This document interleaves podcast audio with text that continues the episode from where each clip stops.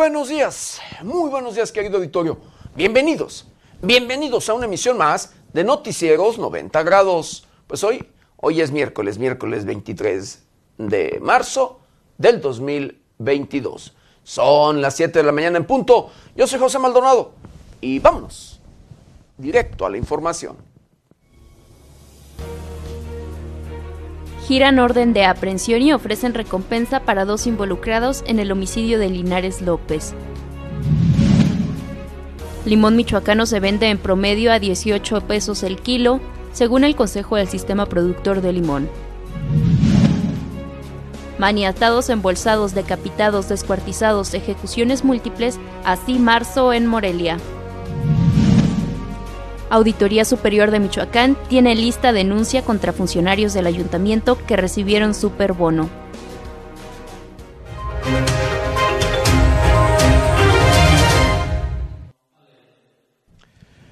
Bienvenidos, bienvenidos a una emisión más de Noticieros 90 grados. Pues sí, hoy, hoy es miércoles, miércoles ombligo de semana y 23 de marzo.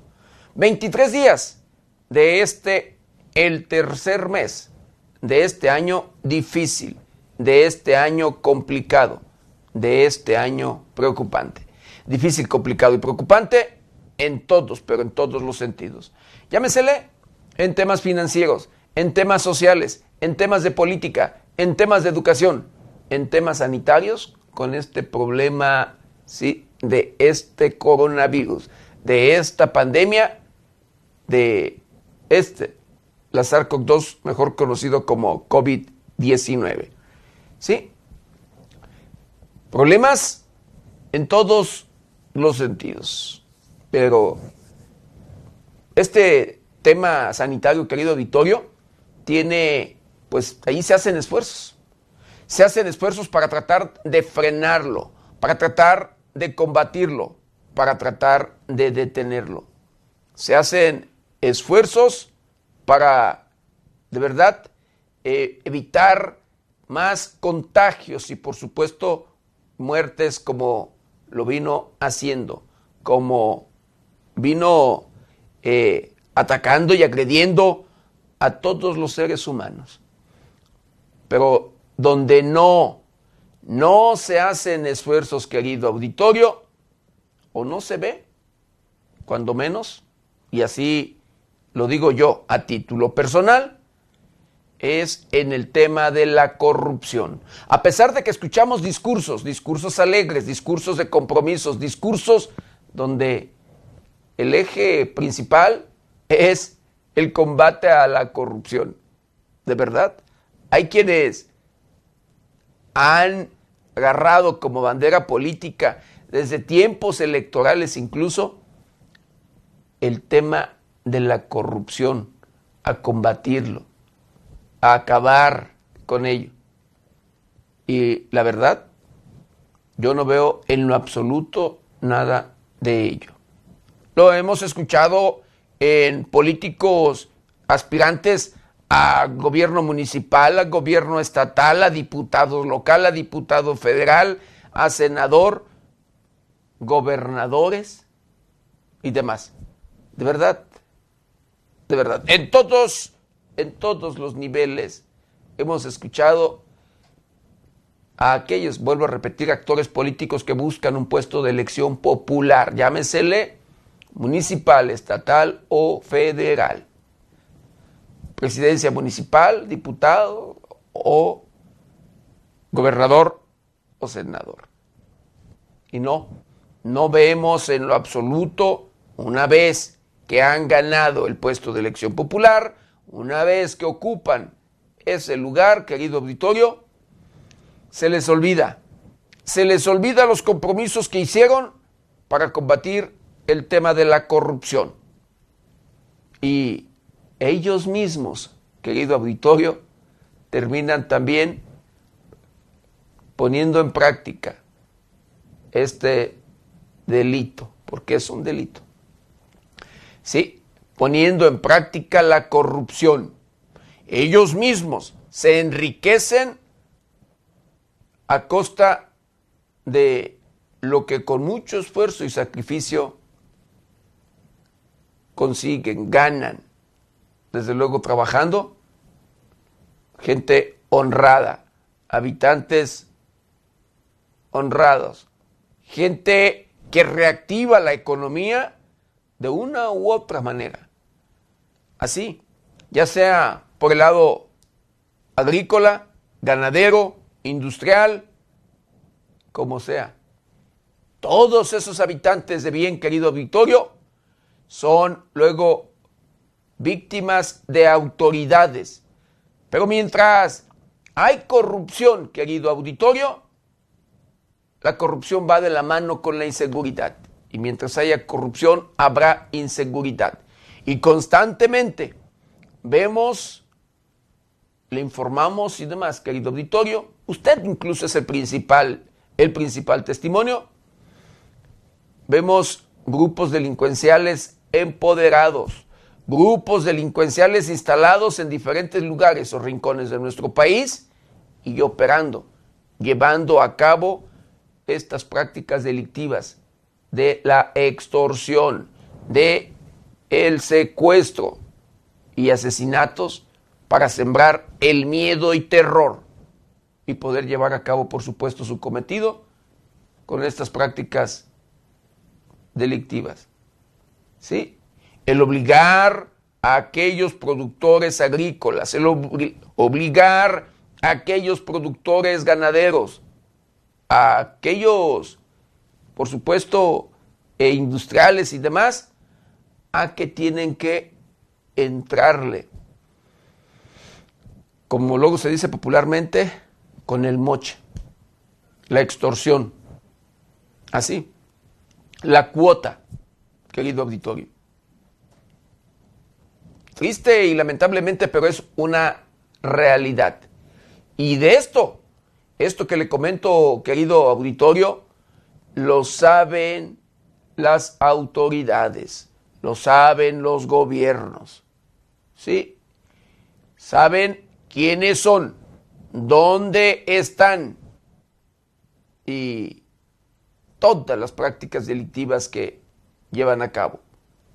Pero luego de los compromisos que se hacen desde tiempos electorales con estos grupos delincuenciales, eh, porque sí, los grupos delincuenciales financian las campañas, porque los cárteles, grupos criminales de, nominados de diferentes, no uno solo, y porque no, no nada más hay un solo grupo criminal, hay de diferentes, de diferentes nombres, de diferentes colores y demás, que operan en cada rincón, en cada lugar, en cada región de nuestro país.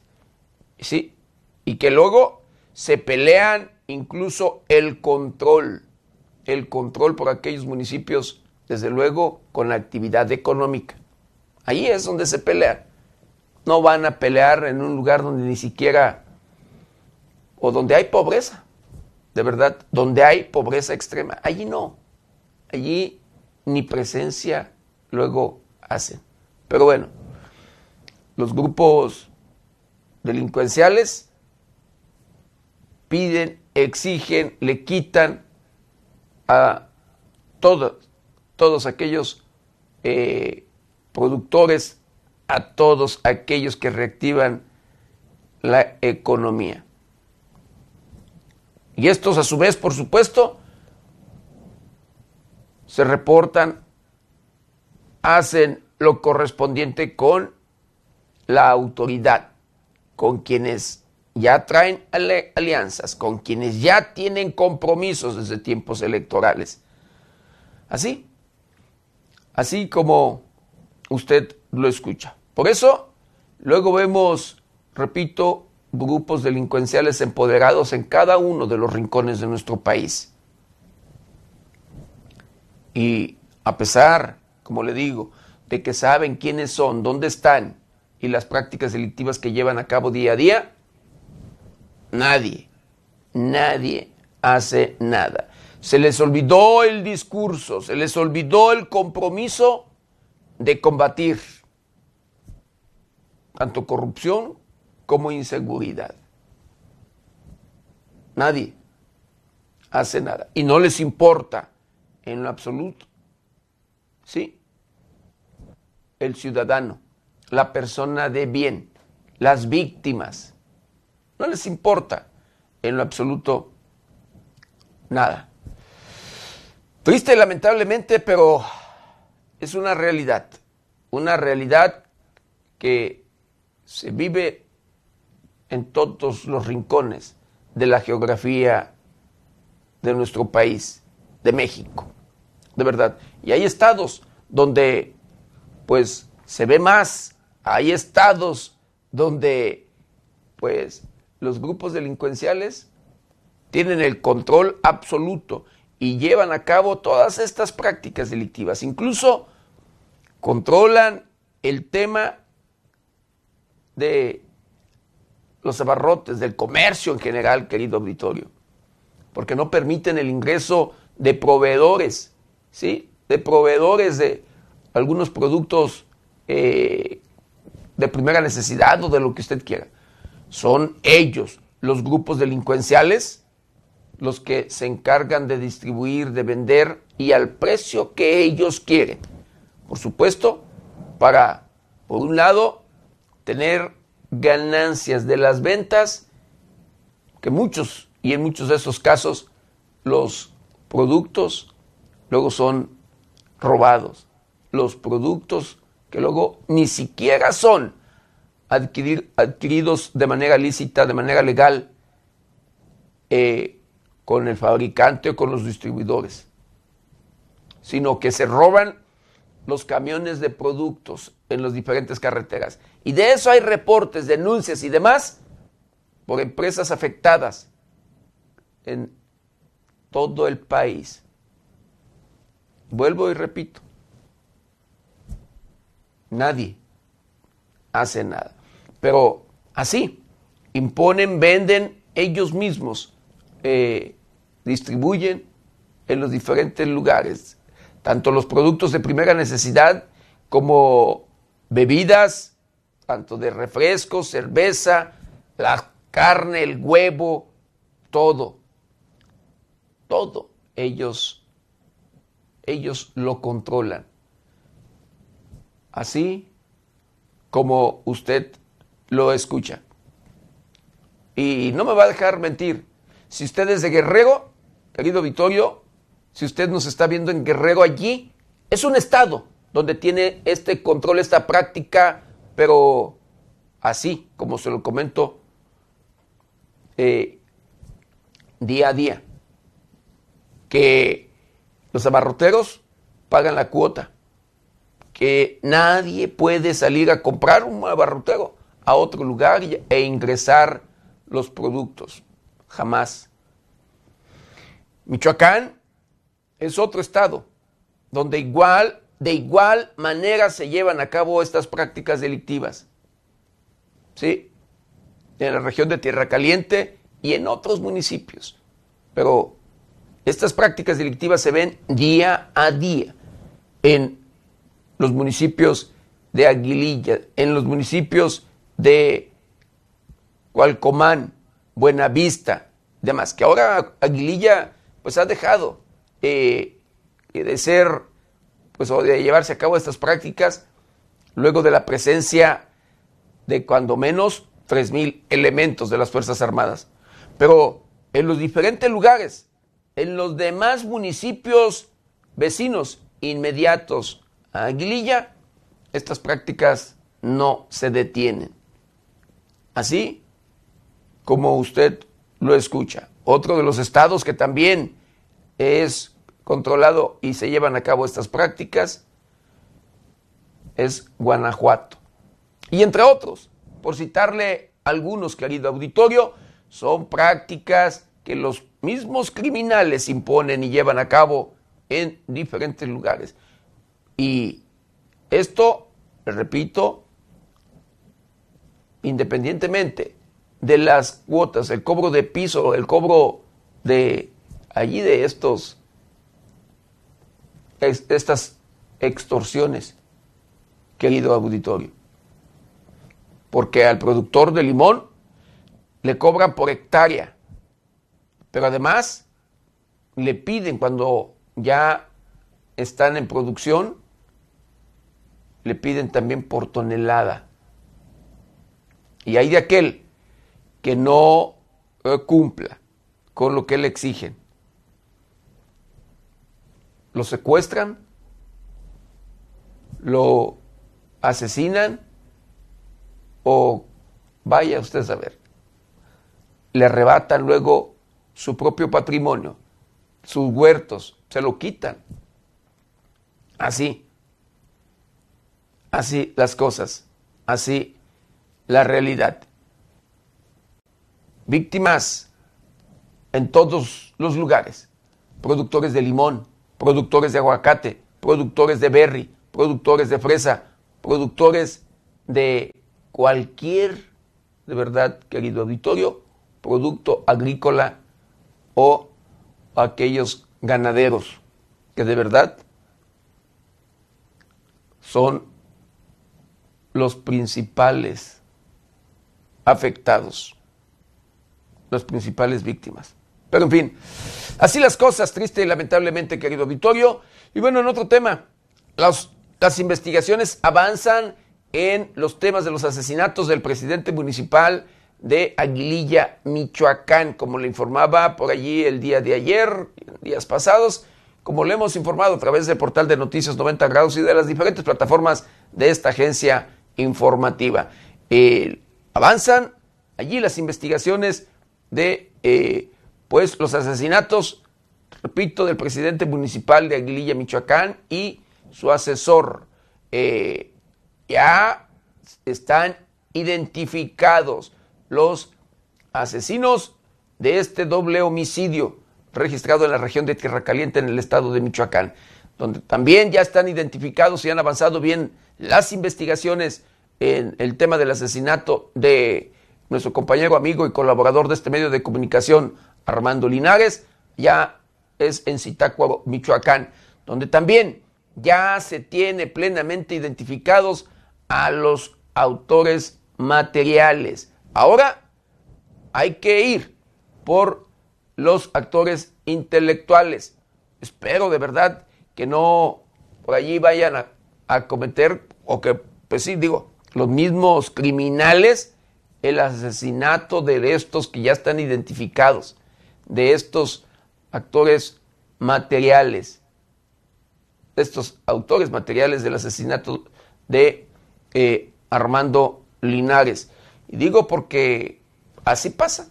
Luego de que ya están identificados, se sabe quiénes son, los propios criminales, los propios grupos delincuenciales, los asesinan para que pues ya no puedan hablar en caso de ser detenidos. Y así es más difícil todavía dar con los autores, con los autores intelectuales. Pero hay pistas, eso sí, ya hay pistas y se habla, se presume, de acuerdo a las investigaciones, querido auditorio, de estar por allí involucrados personas cercanas a propio Armando Linares. No quiero anticipar, no quiero ni me voy a adelantar, ni voy a decir yo en lo absoluto nada hasta que no sean las propias autoridades encargadas de las investigaciones y en este caso de Procuración de Justicia las que eh, hagan lo correspondiente para dar, dar con los responsables y que sea la propia autoridad que lo dé a conocer. Nosotros nos abstendremos desde luego de hablar más allá para evitar, por supuesto, allí eh, o entorpecer las investigaciones de estos, de estos temas. Por lo mientras, así las cosas, eh, ya hay avances, incluso ya se ofrece recompensa para quien dé información de estos actores, de estos autores materiales de los asesinatos y el asesinato de Armando Linares y del presidente municipal de Aguililla, Michoacán. Y bueno, Vamos a hacer un recorrido, un recorrido por el portal de noticias más importante. Y en esta mañana fallecen seis menores en volcadura de transporte escolar en Colombia. Ejecutan a un individuo en, Bola Azul de Morelia, de Morelia, Michoacán. Liderazgo y actividad del presidente de la República, Andrés Manuel López Obrador, hacen realidad a la 4T. Me lo dice Raúl Morón Orozco. Emiten fichas de búsqueda y ofrecen recompensas por los asesinatos del periodista Armando Linares. Centro Cultural Antiguo, Antiguo Colegio Jesuita, será la sede de la exposición La Manta de Curación. Asesinan a balazos en la cabeza a mecánico en Zamora, Michoacán, este municipio que ocupa el primer lugar, el primer lugar en el estado de Michoacán en homicidios, inseguridad en lo general, pero además eso, a nivel nacional, en el estado de Michoacán, en primer lugar, a nivel nacional, de igual manera el primer lugar, pero a nivel mundial, querido auditorio, de igual manera, ocupa el primer lugar. Zamora, Zamora, Michoacán, como usted lo escucha. Con un llamado, un llamado de conciencia conmemoran el Día Mundial del Agua. Imparte Fiscalía General charla en materia de violencia digital a jóvenes de bachillerato. Más de 150 traileros michoacanos recorrieron carreteras de Guanajuato para exigir más seguridad de la Guardia Nacional. Acompaña Segov Michoacán a la comunidad de Jesús Díaz. Eh, esto en proceso para autogobierno. 40% de las corporaciones policiales municipales no cuentan con elementos suficientes. Ultiman a balazos a una mujer en la colonia Emplación Revolución de Uruapan, Michoacán. Continúan los feminicidios, continúan estos, pues, asesinatos de mujeres. Afluencia de 100% de visita familiar a centros penitenciarios de Michoacán. Apuñalan a un individuo en Zitácuaro, Michoacán. Resultó lesionado. Pueblos originarios buscarían sanciones al gobierno de Michoacán por la Huinchecua. Acusan violencia al patrimonio cultural. Exigen destitución de la administradora en el hospital de Nueva Italia, Michoacán. Promueve el diputado Reyes Galindo implementación de buzo, de buzón violeta para erradicar la violencia laboral hacia la mujer. Memo Valencia y Xochitl Ruiz se registran para dirigir el PRI en el estado de Michoacán. En el marco del Día Mundial del Agua, el presidente municipal de Pátzcuaro llama a cuidar y preservar el vital, el vital líquido. Estas y otras noticias las encuentra en el portal de noticias 90grados.com.mx. ¿Y ahora qué le parece? Lo invito a que me acompañe a ver juntos un día como hoy.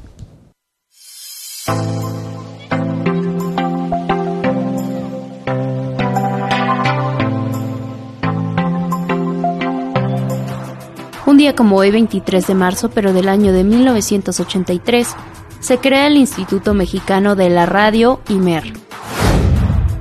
En 1994, Luis Donaldo Coloso Murrieta, candidato a presidente del PRI, es baleado durante un mitin en Lomas Taurinas, en la ciudad de Tijuana, Baja California, lo que produjo su fallecimiento pocas horas después. En 1994 fallece víctima de cáncer la dramaturga y productora teatral, además de activista en defensa de los derechos homosexuales, Nancy Cárdenas Martínez. El 23 de marzo se celebra el Día Meteorológico Mundial y se estableció para conmemorar la puesta en marcha del convenio para la creación de la Organización Meteorológica Mundial, cuyo objetivo es asegurar el bienestar, protección y seguridad de toda la humanidad.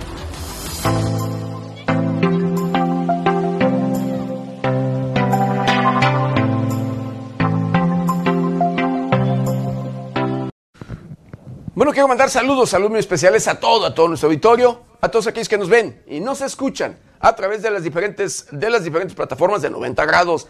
Saludos, saludos especiales a aquellos que nos ven a través de la televisión, los que nos escuchan a través de las diferentes, de las diferentes estaciones de radio que se enlazan con este su noticiero preferido y por supuesto, de igual manera, con mucho cariño y respeto a todos, a todos aquellos que nos ven y nos escuchan a través de las diferentes redes sociales de 90 grados. Por supuesto, un saludo muy especial a todos, a todos los connacionales que nos ven y nos escuchan después de las fronteras de nuestro país. Nuestro reconocimiento, como siempre, a todos los habitantes de aquellos pueblos que han vivido y que viven bajo el yugo de los grupos delincuenciales, que son víctimas de extorsión, de secuestros y demás de estos grupos criminales. Tristemente, una, una realidad. Y bueno, sí, ya en esta cuenta regresiva, querido auditorio, híjole, el estrés y demás, pero un estrés así, ¿cómo decirle que se disfruta?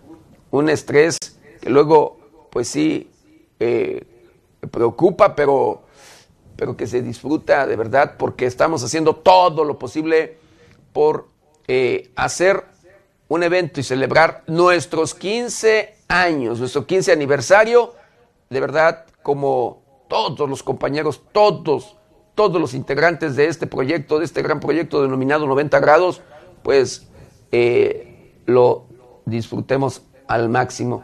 Y esté pendiente, esté pendiente porque el próximo sábado ya es el día, el día 26 de marzo es el día de la celebración de estos 15 años, de estos 15 primeros años de 90 grados. Y lo vamos a transmitir. Esté pendiente porque vamos a hacer transmisión en vivo de el evento protocolario de las 3 de la tarde eh, y posteriormente haremos de, de 3 a 5 aproximadamente. Yo creo que vamos a estar haciendo una primera transmisión. Más tarde nos enlazaremos de nueva cuenta, tenemos otra transmisión para eh, que vean, este, valga la segunda parte de este, de este tema, que ya es lo más, lo social, ya más de diversión, música, eh, convivencia en sí en lo general, querido, querido auditorio. Así es que, pues bueno, ya, ya estamos a unas horas, tres días, 72 horas prácticamente de este este el aniversario número 15 de 90 grados. De verdad, nuestro agradecimiento a todos, a todo nuestro auditorio, a todos ustedes, querido auditorio, porque es gracias a usted, gracias a usted que ocupamos los primeros lugares en, en, valga, en nuestro país, los primeros lugares como medio de comunicación y, por supuesto, gracias a todo el gran equipo de comunicadores y todo el gran equipo que forma parte de este gran proyecto, un equipo de profesionales desde luego que siempre nos conducimos con ética, ética y profesionalismo para, y por supuesto con veracidad en nuestra información para hacer llegar a usted todos nuestros contenidos y en muchas de las ocasiones, por supuesto, y siempre valga, desde el lugar de los hechos. Así que, pues continuaremos, gracias a usted, por aquí, a través de las diferentes plataformas de 90 grados. Y bueno, ya arrancando, bueno, bueno, antes quiero mandar saludos aquí, antes de todo, saludos muy especiales a Sergio Cortés Eslava, a Joaquín Talavera, a Sergio Gómez, a Chivo Rodríguez, agradezco con mucho cariño respeto y su comentario, dice saludos José, buen día, dice, al pendiente desde el otro lado de la, del alambre, de los Estados Unidos, del único noticiero que se dice que se dice las cosas como son. Le agradezco de verdad a Yechivo Rodríguez su comentario, como también de igual manera agradezco el comentario de Alejandro Delgado, el único artesano de Apatzingán que elabora equipales típicos tradicionales de ahí de Apatzingán y que seguiremos, seguiremos por ahí buscando, tocando puertas y no quitaremos el dedo del renglón hasta haber cumplido allí el sueño de don Alejandro, de don Alejandro Delgado, el tener una escuelita o taller donde pueda impartir, enseñar a quien le interese eh, esta, esta labor para que no, no muera, porque él es el único, el único artesano que lo hace. Así que seguiremos apoyando allí a don Alejandro Delgado lo que se pueda. Y agradezco su comentario, dice muy buenos días, don Pepe, Dios lo proteja, bendiciones. Saludos a Noemí Rodríguez, a Gerardo Montes, agradezco también su, su comentario, con mucho cariño y respeto, dice buen día, Pepe. Saludos desde Jacona, Michoacán, Gracias por tenernos bien informados. Chivo Rodríguez luego dice, Gigi dice, así decían de, con la masacre de, de Tarecuato. Pusieron dos monos y ofrecen 100 mil pesos. Él es el modo, dice, es el modo de disque trabajo de la fiscalía, pero hasta allí queda. Lo mismo con el periodista y el alcalde. Puro atole con el dedo. Le agradezco de verdad el, comentario de Chivo Rodríguez. Eh, Flor Piedra, saludos muy especiales, por supuesto, allá a Flor, Flor Piedra. Saludos a Miguel López. Y agradezco también con mucho cariño y respeto y su comentario. Dice, buenos días, 90 grados. Dice, 90 grados. José, dice, y saludos a Omar Ruiz Bravo y a todo, de verdad, a todo nuestro auditorio. Agradecer infinitamente el que nos acompañen y que nos ayuden, de verdad, nos ayuden a compartir este su noticiero para llegar a todos los rincones del planeta. Y bueno, continuando ya, sí, de lleno con la información, México y Ucrania, escuche usted, México, nuestro país, y Ucrania lideran asesinatos de periodistas en lo que va del 2022. En lo que va del 2022, van 33 periodistas asesinados en el mundo, cifra que duplica los homicidios de comunicadores perpetrados en el mismo periodo del 2021. Casi la mitad de las muertes se produjeron en México y Ucrania, dos países en situación especialmente peligrosa, alertó la organización gubernamental, campaña emblema de la prensa, PEC por sus siglas en inglés. La organización recopila datos de ataques contra profesionales de la comunicación a nivel internacional y señaló que México lidera la lista, pues se ha confirmado el asesinato de nueve periodistas y que los principales sospechosos de realizar esos crímenes son bandas delincuenciales. Campaña emblema de la prensa identificó seis homicidios de periodistas en Ucrania durante la cobertura de la guerra iniciada el 24 de febrero, con lo que se coloca como el segundo país con más incidencia en estos delitos. México encabeza las listas anuales de PEC sobre periodistas asesinados. Por tal motivo, la organización hizo un llamado a las autoridades para que refuercen los mecanismos de protección de este gremio. Por lo que toca a Ucrania, PEC condenó los seis homicidios, que según el derecho internacional deberían ser considerados crímenes de guerra, y recordó que los profesionales de los medios no son combatientes y nunca deben ser considerados un objetivo por militares. Los periodistas asesinados en la guerra de Ucrania son Dilierberg Shukurovich Shakirov, muerto el tercer día de guerra en la ciudad de Gerson, el camarógrafo Yaveni Sakun en Kiev, Víctor Dudar en Mykolaiv, el estadounidense Brent Renaud en Irpin, Pierre Sarresewski y Alexandra Kurshinova, estos dos últimos empleados por Fox News y muertos en Orenka, a las afueras de la capital ucraniana. En 2021, la ONG verificó 79 asesinatos de periodistas, una de las cifras más bajas de las últimas dos décadas, pero los números de los últimos meses hacen prever que esta cifra será sobrepasada en 2022. Con información de la redacción, para 90 grados, Jorge Tejeda.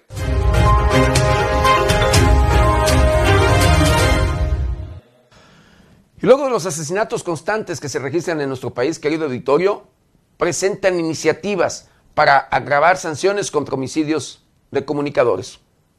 Dos iniciativas serán presentadas este miércoles ante el Pleno del Congreso del Estado por los diputados Adriana Hernández Iñiguez y Oscar Escobar, mismas que plantean reformas a la Constitución local y el Código Penal de Michoacán para agravar las sanciones contra quienes atenten contra la libertad de expresión.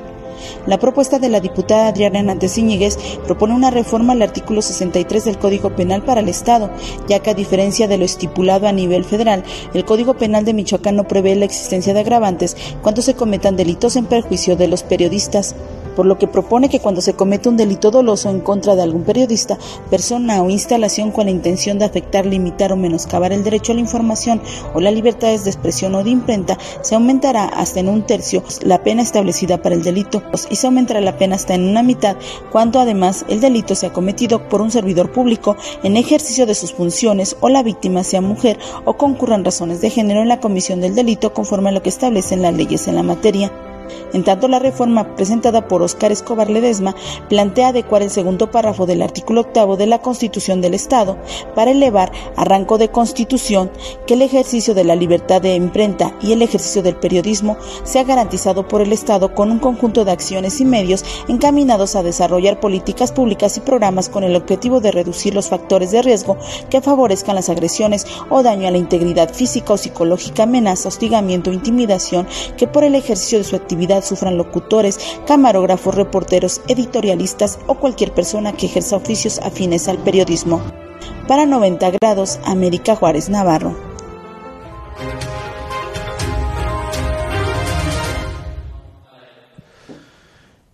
Sin indicios de supervivientes del avión que se estrelló en China. Aunque las tareas de rescate no descansan en Texian, de la provincia meridional de Guangxi, tras el fatal accidente en donde se estrelló un Boeing 737-800 de la aerolínea china Eastern, con 132 personas a bordo, autoridades no han informado del hallazgo de ningún superviviente ni de las cajas negras. Los reportes indican que el avión despegó a las 15.30 hora local, antes de precipitarse en tierra en Guangxi, a las 14.38 hora local. Ninguna fuente oficial ha aclarado si viajaban extranjeros. El incidente generó un incendio forestal en la zona, de difícil acceso para los equipos de rescate por su remota ubicación, por lo que del Ejército Popular de Liberación se movilizó a 80 soldados de la región durante esta madrugada para colaborar en las labores de rescate, a las que se sumaron más de 700 bomberos de la provincia local y otros 500 enviados por la provincia vecina de Cantón. El incendio fue sofocado la tarde del lunes, y así fue que los equipos de rescate pudieron acercarse al lugar del suceso, donde continuaron con las tareas durante la noche. Se sabe que solo se han encontrado piezas de la ala del avión, algunas de entre 2 y 3 metros, escombros y restos, algunos de los cuales son probablemente piezas de ropa. Con información de la redacción, para 90 grados, Jorge Tejeda.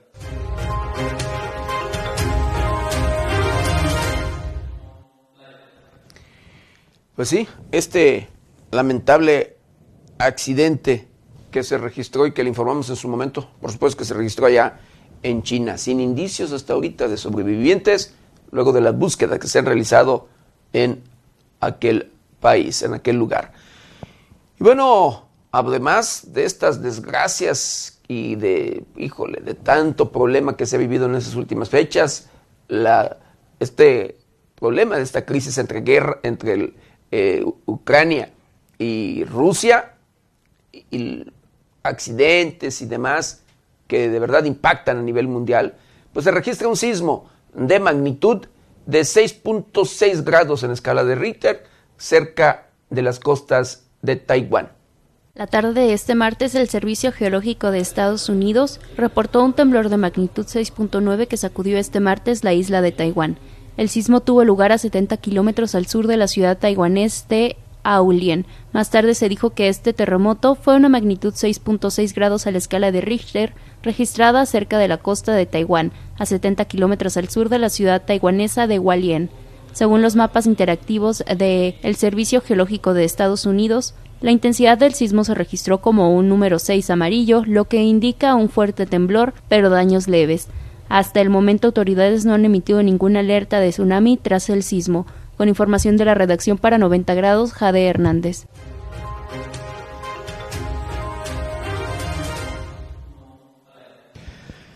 Y bueno, luego de esta celebración que se llevó a cabo por valga primera vez en, en Michoacán, querido Victorio, y para tratar de presumir la cultura y demás del estado de Michoacán, de los pueblos originarios, pues pueblos originarios, escuche usted, buscarían sanciones al gobierno de Michoacán por este evento conocido como Quinchueca, como Quinchuecua, que acusan, escuche usted, de eh, violación al patrimonio cultural y material el Consejo Suprema Indígena de Michoacán podría ejercer acciones legales en contra del gobierno de Michoacán por la realización del evento cultural Huinchecua, la fiesta grande de Michoacán, al considerar que se violó patrimonio cultural inmaterial de los pueblos originarios del Estado. Así lo informó Pavel Ulianov Guzmán, vocero del Consejo. En conferencia de prensa, Ulianov Guzmán informó que el gobierno de Michoacán violó el derecho a la consulta de los pueblos originarios al no tomarlos en cuenta para la realización del evento. Consideró que fue una decisión unilateral por parte de las Secretarías de Turismo y de Cultura del Estado. Será a través de una asamblea con las 65 comunidades originarias que integran el Consejo para determinar las acciones legales que puedan tomar en contra de las autoridades. Sin embargo, el vocero señaló que podrían interponer una queja ante el Instituto Nacional del Derecho de Autor. Pavel Ulianov enfatizó que este evento comercializó y se está folclorizando a las culturas originarias del Estado, al no tomar en cuenta las asambleas y autoridades comunales. Agregó que todo el proceso se realizó a través de una empresa privada que no invitó ni consultó a las comunidades para el uso de la propiedad inmaterial. También buscarán que los cantantes tradicionales puedan registrar sus creaciones ante Indautor, pues no cuentan con recursos económicos para viajar hasta la Ciudad de México para hacerlo, de manera que pondrían solicitar al instituto una comisión que lo realice en el estado. Cabe señalar que el evento artístico multidisciplinario Quinchecua contó con representaciones artísticas de las diferentes regiones de Michoacán, a decir de las autoridades estatales. Todos los participantes eran originarios de la región que representaron. Con información de Luis Manuel Guevara, reportó para 90 grados Noé Almaguer.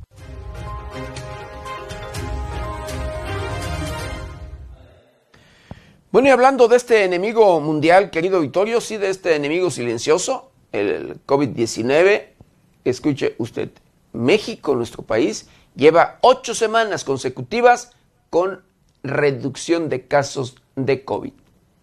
Durante la conferencia mañanera, el subsecretario de Prevención y Promoción de la Salud, Hugo López Gatel, aseguró que México está viviendo una mínima actividad de la pandemia de COVID-19 ante esto presentó los principales indicadores de la situación actual de la pandemia, como 0.2% de casos activos de COVID-19, equivalente a 12.465 personas contagiadas. Afirmó que la ocupación media de camas generales en hospitales del país se sitúa en un 7% y la de terapia intensiva en un 5%, con tendencia a la baja, por lo que se muestra una reducción del 97% en la ocupación hospitalaria y la reducción del 96% en la mortalidad por el virus. El funcionario detalló que esta es la octava semana consecutiva de reducción de la epidemia en el país, ya que se muestra en la curva epidémica, que es ya mínima por la actividad que se presenta. La incidencia de caso es mínima, comparado con los más de dos años de la epidemia. Está sujeta a que se mantengan las condiciones de baja transmisión y seguramente llegará a un punto de mínima actividad que se prolongará por varias semanas, detalló López Gatel.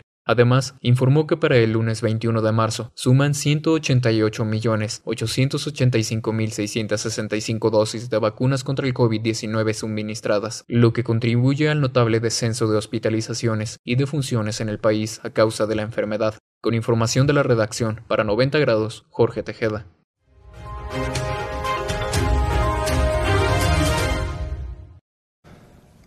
Y hablando precisamente de la vacuna, esta vacuna para, valga, retener, detener y evitar, pues luego allí contagios y más muertes, querido Vittorio, por este enemigo mundial, el COVID-19, bueno, los refuerzos anti-COVID serán aplicados a personas de 18 a 29 años de edad en ocho municipios del estado de Michoacán.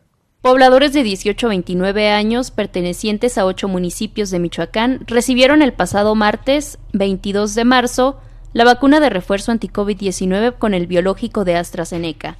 Para ello se instalaron una sede por municipio en los siguientes puntos: cancha de básquetbol de Álvaro Obregón, unidad deportiva de Charo y escuela secundaria técnica número 11 en Chilchota así como los auditorios municipales de Charapan, Nuevo Paranguaricutiro, Tancítaro y Mújica del 22 al 24 de marzo. Además, la escuela primaria Vicente Rivera Palacio de Acuitzio. El horario de atención en cada uno de los puntos de vacunación será de 8 a 15 horas y solo se atenderán a aquellas personas que tengan más de cuatro meses de su última aplicación. Los interesados deberán presentarse con una identificación oficial, certificado de vacunación o comprobante de aplicación de segunda dosis y su formato de refuerzo prellenado. Con información de la redacción para 90 grados, Jade Hernández.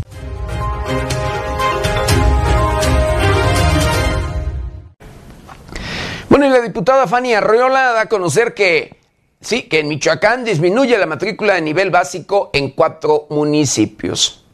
La matrícula de estudiantes de nivel básico disminuyó de manera considerable a raíz del éxodo de la población de municipios de la Tierra Caliente que padecen el tema de inseguridad. Así lo señaló Fanny Arriola Pichardo, diputada local del PRD, Detalló es en Tepalcatepec, Apachingambo, Buenavista y Cualcomán, las demarcaciones donde se reporta este fenómeno que se recrudeció en el presente y en el siguiente ciclo escolar. Señaló de manera textual que en ciclos anteriores se inscribían de 300 a 400 niños tan solo en el preescolar y ahora tienen registros de 11 a 12 inscripciones. Ante los constantes actos de violencia que se viven en Michoacán como enfrentamientos, la diputada perredista consideró necesario que de manera generalizada la Secretaría de Educación en el Estado y Protección Civil Estatal brinden capacitación al personal docente, administrativo y alumnado con la finalidad de saber cómo actuar ante este tipo de situaciones, informó para 90 grados Amanda Bautista Rodríguez.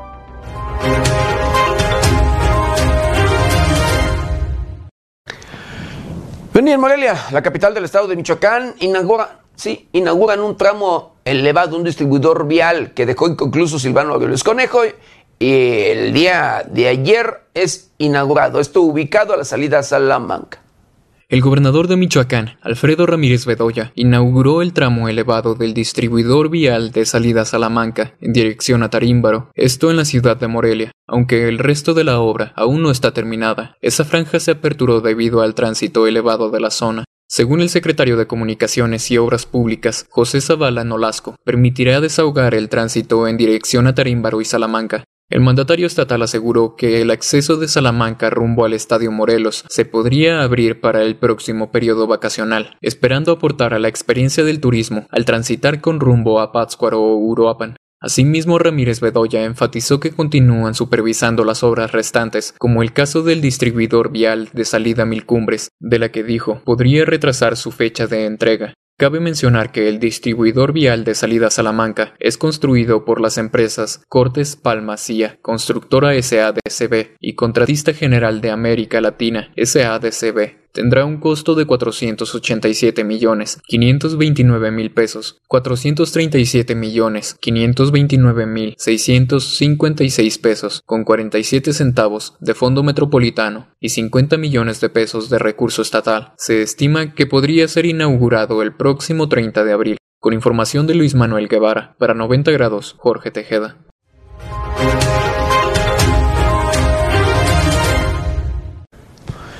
Bueno, y escuche, usted ya lo sabe, se lo hemos informado a través de las plataformas de 90 grados. Grupos criminales en el estado de Michoacán han sido los que han provocado el incremento en el precio del limón, de este producto que consumimos para todo, en todos los alimentos y demás, para la bebida, las aguas frescas, lo que usted quiera. El limón, el cítrico, la vitamina C en sí que también es parte en este sentido. El consumo de limón que es es recomendado por los propios médicos, por los, los propios allí, luego eh, especialistas en el tema de nutrición.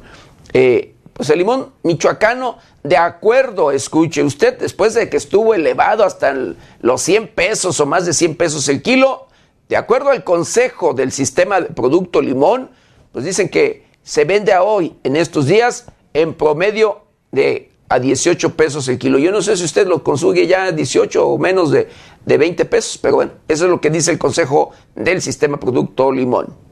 Actualmente el limón michoacano se vende a mayoristas en promedio a 18 pesos el kilo, por lo que su precio al mercadeo minorista debería regularse a partir de esta semana, reconoció Bernardo Bravo Manríquez, presidente del Consejo del Sistema Productor de Limón, quien comentó que a pesar de los altos costos que este cítrico ha reportado en semanas recientes, los michoacanos pagan un costo menor al de otras regiones al ser un estado líder de producción. En entrevista Bravo Manríquez señaló que el precio tan alto que corresponde a la oferta y demanda en el mercado es decir, el producto se encareció recientemente por la falta de producción. Sin embargo, ya se cuenta con producto suficiente para abastecer la necesidad del consumo, aunque ahora hay temor de una sobreoferta productiva de limón que lleve a los productores a vender más a un costo inferior al de producción. Añadió que existe la necesidad de crear políticas públicas de porcentaje no solo al consumidor sino también al producto, ya que este tipo de irregularidades en los mercados llevan a los empresarios a perder su capital e incluso a la quiebra.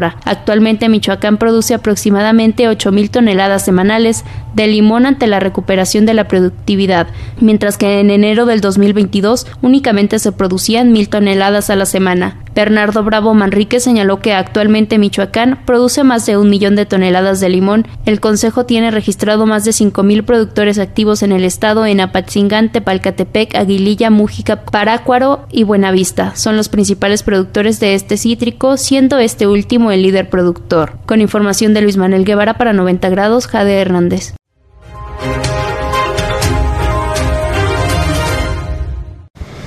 Y bueno, luego de las restricciones que se han registrado en los centros penitenciarios de nuestro país por este enemigo mundial, el COVID-19, pues la afluencia, escuche usted, en el estado de Michoacán, así en los centros penitenciarios del estado de Michoacán, es del 100% de visita familiar en base al nuevo decreto emitido por el gobernador Alfredo Ramírez Bedoya, que señala que no existen límites de afluencia de personas en establecimientos y espacios donde se desarrollen actividades económicas, sociales, culturales y educativas, el sistema penitenciario de Michoacán determinó reaperturar la visita familiar al 100% en penales del Estado. Tras el confinamiento que a partir del 20 de marzo de 2020 inició en todo el país por el incremento en casos de coronavirus, la visita familiar en centros penitenciarios de Michoacán sufrió cambios que fueron desde la suspensión total hasta la afluencia al 75%, que estaba instruida recientemente. Dos años después, se determinó que la permanencia de entidad en semáforo verde y la vacunación del 85% de los internos generaban condiciones propicias para una convivencia familiar sin restricciones. El reforzamiento de filtros y sanitización se mantiene de manera permanente en todos los penales y áreas administrativas del sistema penitenciario. Con información de la redacción, reportó para 90 grados Noé Almaguer.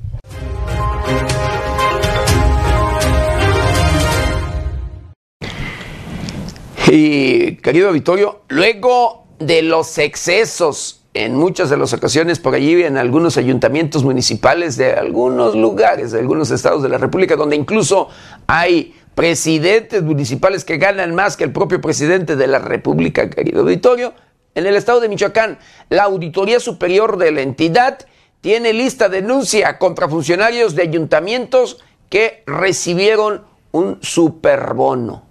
El próximo mayo la Auditoría Superior de Michoacán presentará dos denuncias para dos bonos especiales que desde el Ayuntamiento de Morelia se dieron a los servidores públicos municipales del pasada administración, confirmó el titular de esta área Miguel Ángel Aguirre Avellaneda, el cual indicó que por estos bonos especiales se erogó la cantidad de 6 millones de pesos aproximadamente. Se tratan de dos bonos, uno se dio en el 2021 por el COVID-19 y en el 2020 fue un bono por compensación especial. En el 2020 ya estamos preparando la denuncia, aunque hubo gente que ya regresó el recurso y avisó que lo reintegró, se está revisando con el ayuntamiento platicando para ver quién regresó el recurso. Estamos con la Comisión Nacional Bancaria para ver cómo funcionaron los depósitos, explicó. Entre los servidores públicos que se vieron beneficiados se encuentran la totalidad del Cabildo más el gabinete principal y parte del gabinete ampliado, detalló el auditor, por lo que el número de servidores públicos favorecidos con este caso podrían ser superior a los 50 servidores públicos que se vieron beneficiados por ambos bonos. Agregó que la entrega de los bonos fue variable, mientras que algunos recibieron 150 mil, otros fueron 50 mil, pero la bolsa total sí rebasó los 6 millones de pesos por ambos bonos.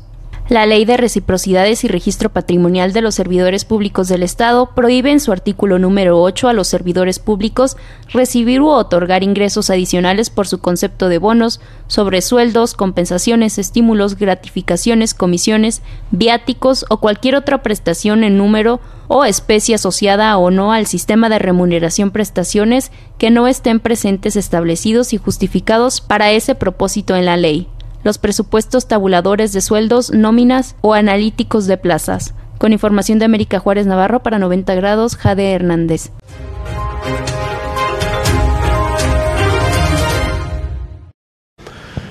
Bueno, y hablando precisamente de, este, de esta auditoría, de este, la auditoría del Superior del Estado de Michoacán, el subtitular da a conocer de que en el parque lineal que se hizo por allí en esta, la capital del estado de Michoacán, y que se hizo en dos administraciones pasadas, allí en que, eh, que encabezó el edil moreliano, sí, Alfonso Martínez Alcácer, actual presidente municipal de Morelia, de nueva cuenta, dice que si hay elementos, dice la auditoría, si hay elementos para sancionar por irregularidades en el parque lineal del Río Chiquito en Morelia, la capital del estado de Michoacán.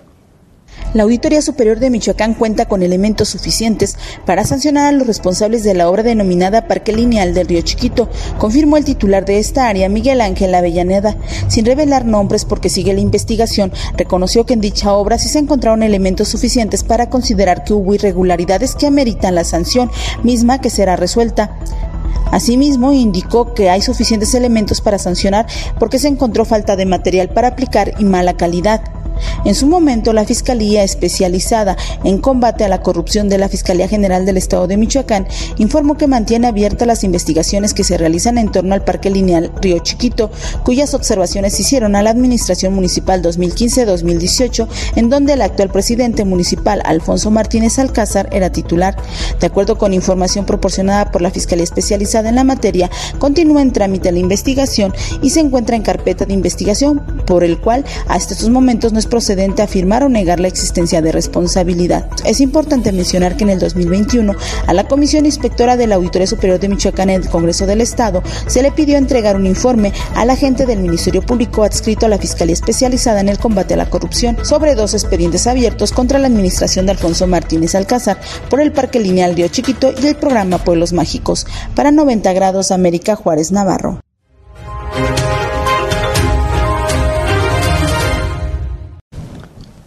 Y sobre el caso del asesinato de nuestro compañero, amigo y colaborador de este medio de comunicación, eh, Armando Linares, director de Monitor Michoacán, querido auditorio, pues bueno, luego de las investigaciones que la Fiscalía General de Justicia del Estado de Michoacán ha realizado y que ya tiene por ahí identificados algunos, bueno, más bien a los actores materiales, a los autores materiales y que falta todavía por ahí dar con los autores intelectuales, giran orden de aprehensión y ofrecen recompensa por dos, dos presuntos involucrados en este homicidio. En mensaje a medios, el fiscal general del Estado, Adrián López Solís, informó que se tiene una orden de aprehensión y se ofrece recompensa en contra de dos presuntos involucrados en el homicidio del periodista Armando Linares López. Al respecto, el funcionario informó que se cuenta con datos que permiten establecer que el día 15 de los corrientes, un sujeto fue el que tras dialogar con Linares López lo acribilló hasta la muerte.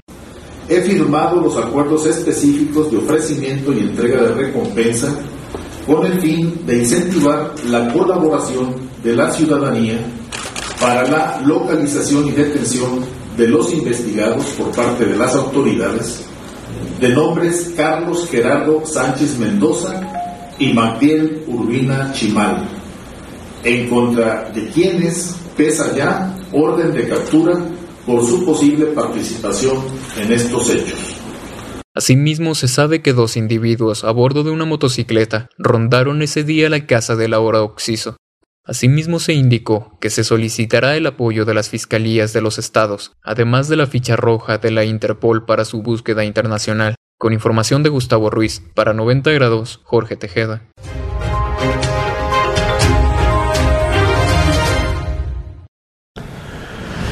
Y luego de la inseguridad que se vive en el estado de Guanajuato, que se pelea el primer lugar en estos temas, querido auditorio, con el estado de Michoacán, pues traileros, escuche usted, traileros michoacanos que circulan por esas carreteras exigen, ¿sí? Cuando menos 150 traileros exigen a la Guardia Nacional más seguridad.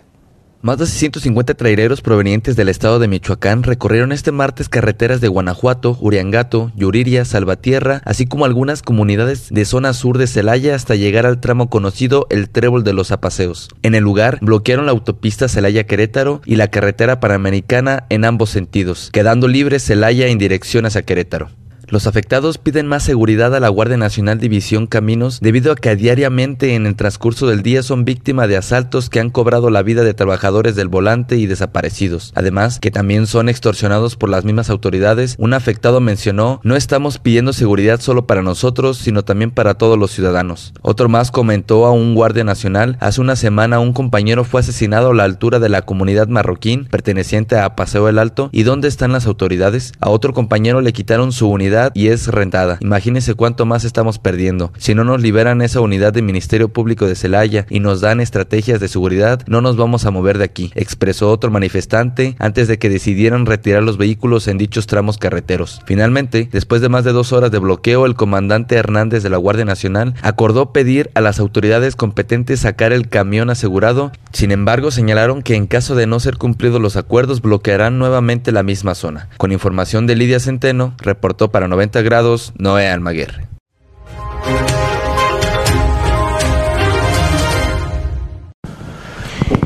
Y la inseguridad imparable en la capital del estado de Michoacán. Sí, en Morelia, donde se encuentran los diferentes poderes, poderes, eh, valga, del Ejecutivo, el Poder Legislativo, el Judicial, donde hay cuarteles, valga, de las diferentes corporaciones policíacas o Fuerzas Armadas, de la Secretaría de la Defensa Nacional, la 21, de hecho la 21 es zona militar, de la Guardia Nacional, de, bueno, de las diferentes corporaciones policíacas, incluso la propia Secretaría de Seguridad Pública de la entidad, la Fiscalía General de Justicia, entre otros. Pero mire, esto no les ha importado en lo absoluto a nada a los criminales, a los delincuentes.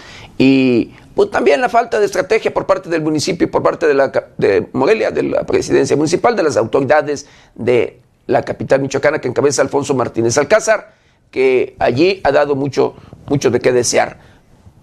Vean nada más, escuche maniatados, embolsados, decapitados, descuartizados, ejecuciones múltiples. Bueno, así, así es como se ha vivido marzo, así es como ha sido marzo en Morelia, la capital del estado de Michoacán, municipio que ocupa pues los primeros lugares en la entidad y uno de los municipios a nivel nacional.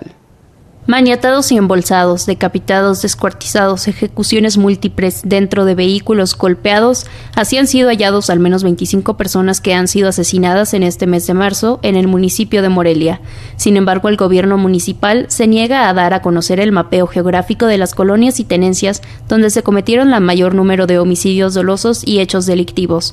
El registro diario de estos hechos apuntan que al menos una veintena de lugares de alto riesgo, principalmente en colonias y fraccionamientos populares, en el caso de marzo hasta el día 21, son 15 los lugares donde se han cometido los 25 asesinatos, entre ellos el de dos mujeres, una muerta a golpes y otra de 20 años a balazos. Los lugares de referencia son Villas del Pedregal, Arco San Antonio, Industrial, La Aldea, Gertrudis Sánchez, Villas del Oriente, Ejidal Tres Puentes, Los Llanos, Tenencia Morelos, Carlos Salazar, Atapaneo, Lagos 2, Santiago Untameo, Balcones de Morelia y Guadalupe.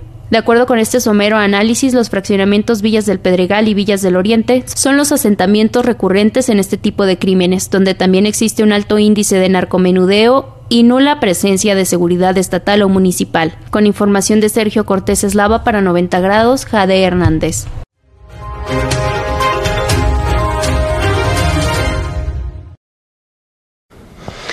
Y escuche usted, la inseguridad imparable, la inseguridad, híjole, que no para y los criminales que no dan tregua en todos los sentidos. Pero eso, por un lado, que incluso luego tienen más, mejor estrategia los propios grupos delincuenciales que el propio gobierno, las propias autoridades. Pero en este caso, escuche usted, cuando menos el 40% de, escuche usted, de corporaciones policíacas del estado de Michoacán, ¿sí?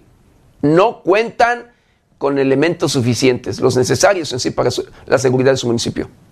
De la totalidad de las demarcaciones michoacanas, solo el 60% tiene corporaciones policiales con la cantidad idónea de elementos, así lo señaló José Alfredo Ortega Reyes, secretario de Seguridad Pública Estatal. Según cifras del Secretariado Ejecutivo Estatal, hasta diciembre del año pasado se contabilizaba una fuerza policial municipal de 5.200 elementos que operan en Michoacán. En esa fecha, solo el 50% estaba acreditado para fortalecer a las policías locales en sus actividades operativas. La Secretaría de Seguridad Pública Estatal tiene distribuidos a lo largo y ancho de la entidad 2.000 agentes, lo que le restan operatividad a la institución. Demarcaciones como Aguililla, donde recientemente asesinaron al presidente municipal, contaba con tan solo tres policías locales. Informó para 90 grados Amanda Bautista Rodríguez.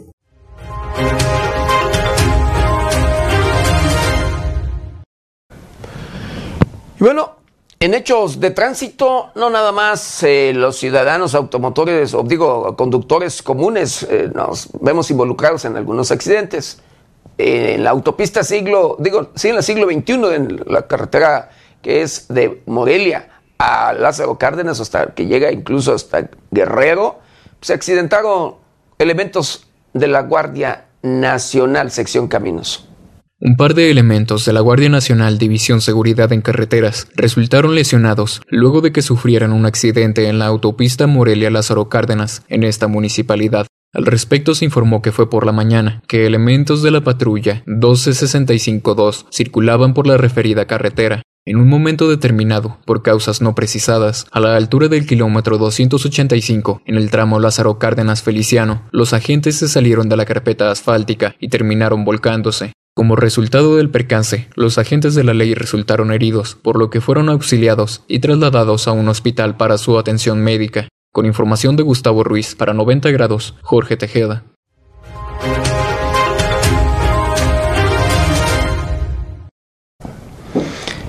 Y en Morelia, el tema de inseguridad, de los asesinatos y demás, pues sigue dando y dejando pues allí como dice el dicho popular, sigue la mata dando. Triste, lamentablemente, pero mire, híjole.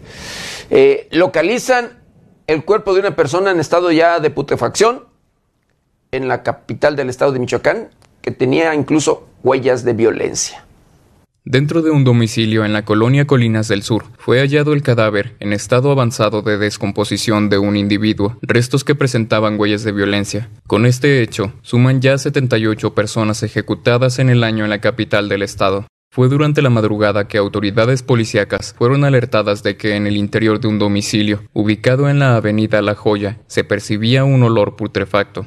Al sitio acudieron elementos de la policía Morelia, quienes al arribar encontraron dentro de la vivienda el cuerpo de una persona en avanzado estado de descomposición, situación por la que se solicitó la intervención de la representación social. Acto seguido, se constituyó en el lugar personal de la Unidad de Servicios Periciales y Escena del Crimen, así como elementos de la Unidad Especializada de Investigación y Persecución del Homicidio Doloso, quienes dieron fe del levantamiento del cuerpo de un hombre, el cual además de estar putrefacto, presentaba huellas de violencia, restos que fueron llevados al CEMEFO para los efectos de ley. Con información de Gustavo Ruiz, para 90 grados, Jorge Tejeda.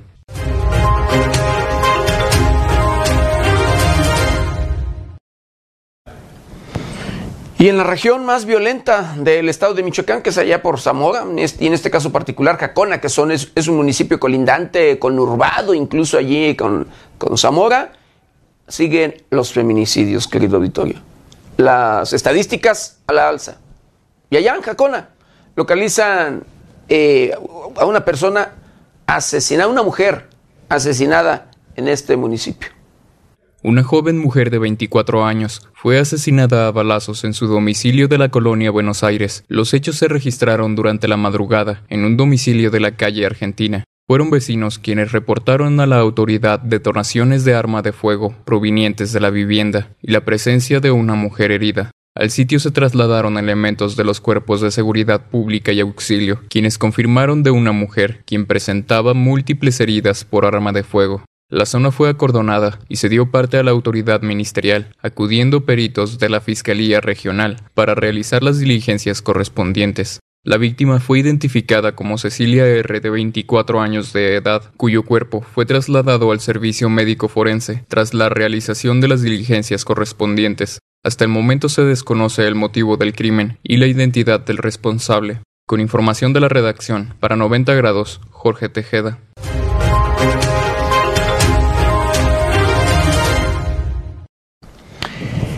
Y bueno, híjole, escuche usted, luego por allí de los temas que se viven de inseguridad y demás, que, y que se sabe, pues, qué es lo que yo digo, que constantemente eh, se sabe quiénes son, dónde están, y que se puede evitar si se realmente se realizara o se llevara a cabo una buena estrategia en temas de inseguridad, querido auditorio, pues lamentablemente pues no se hace nada esto no frena y siguen los feminicidios.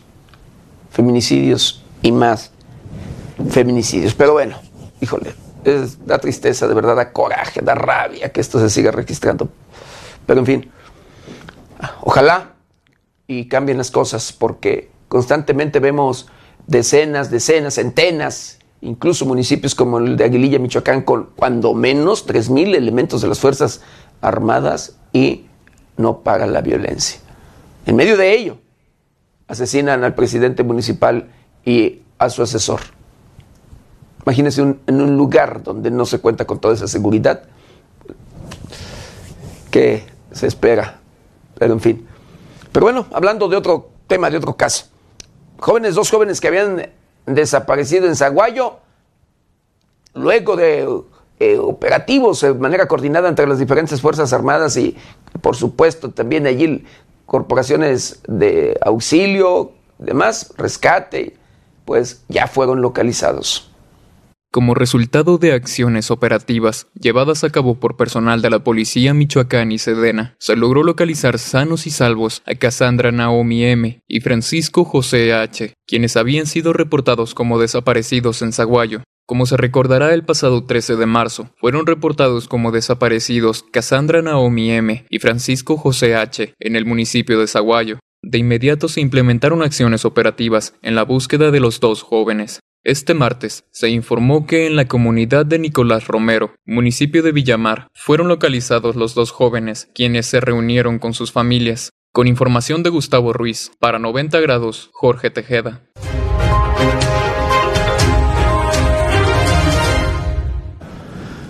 Bueno, quiero mandar saludos, saludos muy especiales a todo, de verdad, a todo nuestro auditorio, agradecerles infinitamente el que nos acompañen en este su noticiero preferido. Y por supuesto, de igual manera, el que nos ayuden, nos ayuden a compartirlo para llegar a todos los rincones del planeta.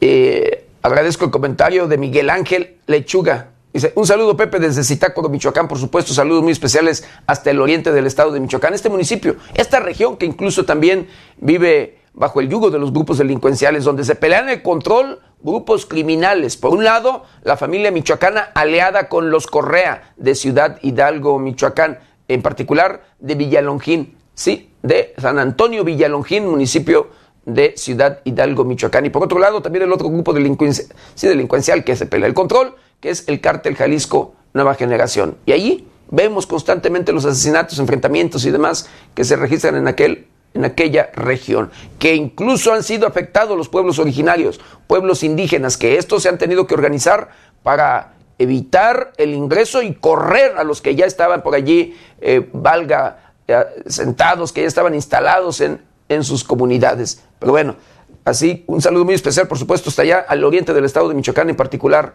Zitácuaro, Zitácuaro, Michoacán, tres veces heroica. Le agradezco el comentario también de Ismael García, dice buenos días, Chivo Rodríguez dice, entre menos policías municipales haya, Michoacán tendrá menos delincuentes. Le agradezco de verdad ahí el comentario de Chivo Rodríguez. Y bueno, y continuando, continuando con la información, querido auditorio, eh, luego de cateos que se hicieron a propiedades del Bronco del exgobernador del estado de Nuevo León eh, y que le aseguraron pues dinero en efectivo, eh, más de dos millones de pesos en efectivo, armas, pero también cajas fuertes, ¿qué cree? Pues que se llevaron una sorpresa las autoridades. Bueno, fíjese, es lo que, lo que se declaró, lo que dieron a conocer. Eh, eh, escuche usted, no es que me da luego risa. Si en efectivo encontraron fuera de las cajas dinero, más de dos millones de pesos, en las cajas fuertes, que fueron dos, si no me equivoco, dos cajas fuertes que localizaron allí, eh, pues resulta que, pues nada más encontraron, risorio, 4.500 pesos. ¿Usted lo, lo creerá? La Fiscalía General de Justicia del Estado de Nuevo León informó tras abrir las cajas fuertes aseguradas en una propiedad de Jaime Eliodoro R, ubicada en el municipio de Galeana, fueron encontrados 4.500 pesos, suma por la cual se levantó el acta correspondiente y se tomó registro digital. Por medio de un comunicado, la Fiscalía de Nuevo León detalló que el aseguramiento de las cajas fuertes se dio como seguimiento a la ejecución de una orden de cateo en una propiedad ubicada en el ejido de Pablillos, y tenía el objetivo de ubicar pruebas o indicios sobre recursos de procedencia ilícita conforme a los hechos referidos ante la autoridad investigadora por parte de la Unidad de Inteligencia Financiera del Gobierno de Nuevo León. Las maniobras para abrir las cajas fuertes fueron realizadas por especialistas cerrajeros bajo la supervisión del Ministerio Público, peritos de campo, testigos de asistencia y agentes ministeriales. Esto con el propósito de realizar la cadena de custodia que ordena la ley y mantener la justicia jurídica de los posibles indicios que serán presentados ante el juez de control, conforme al principio del debido proceso. Lo asegurado previamente, consistente en 2.1 millones de pesos en efectivo y dos armas de fuego, serán valorados jurídicamente por el Ministerio Público junto con los 4.500 pesos para realizar la determinación que corresponda conforme a los hechos denunciados. La Fiscalía anunció que ha mantenido informados a los representantes legales del investigado de las diligencias practicadas y estarán a su disposición los resultados de los actos de autoridad para lo que en derecho corresponda. Con información de la redacción, para 90 grados, Jorge Tejeda.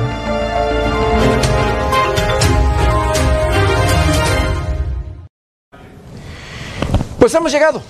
Hemos llegado al final de una emisión más de Noticieros 90 grados.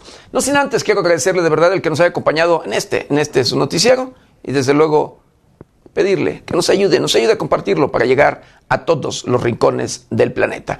Yo lo espero mañana, mañana ya jueves de 7 a 8 de la mañana y en sustitución mientras eh, regresan a nuestra querida compañera Berenice Suárez, recuerde que está por dar a luz, ya Bere ya andan a unos días, a unos días de, de, aliviarse y pues bueno, en sustitución de ella, nuestro querido compañero eh, Luis Manuel Guevara. Usted lo estará viendo, lo está viendo ya desde a partir de, de este lunes a través de estas plataformas de 90 grados. De 8 a 9 de la noche, esté pendiente allí a través de pues este son noticieros preferidos. Lo espero mañana, mañana ya jueves y recuerde, lávese las manos constantemente con agua y jabón. Utilice gel antibacterial, cubrebocas, careta de ser posible. Guarde su distancia. Cuídese y cuide a los suyos. Yo soy José Maldonado. Que tenga un excelente y exitoso miércoles, jueves, miércoles, perdón, ya, ya ando yo cambiando allí. Eh, miércoles, ombligo de semana. ¿Está usted bien informado?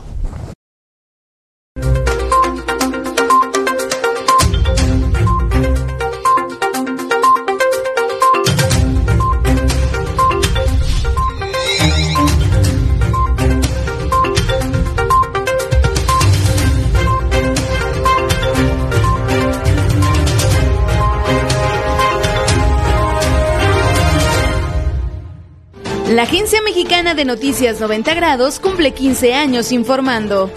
Desde sus inicios, este medio de comunicación ha tenido como ejes rectores la veracidad, objetividad y liderazgo de la noticia. 90 grados evolucionó tecnológicamente teniendo una infraestructura de primer nivel para informar a todos nuestros espectadores, pendientes de la mejor información a nivel internacional y nacional, en los noticieros protagonizados por Berenice Suárez y José Maldonado. Por eso y más, agradecemos su amable preferencia. 90 grados, 15 años informando.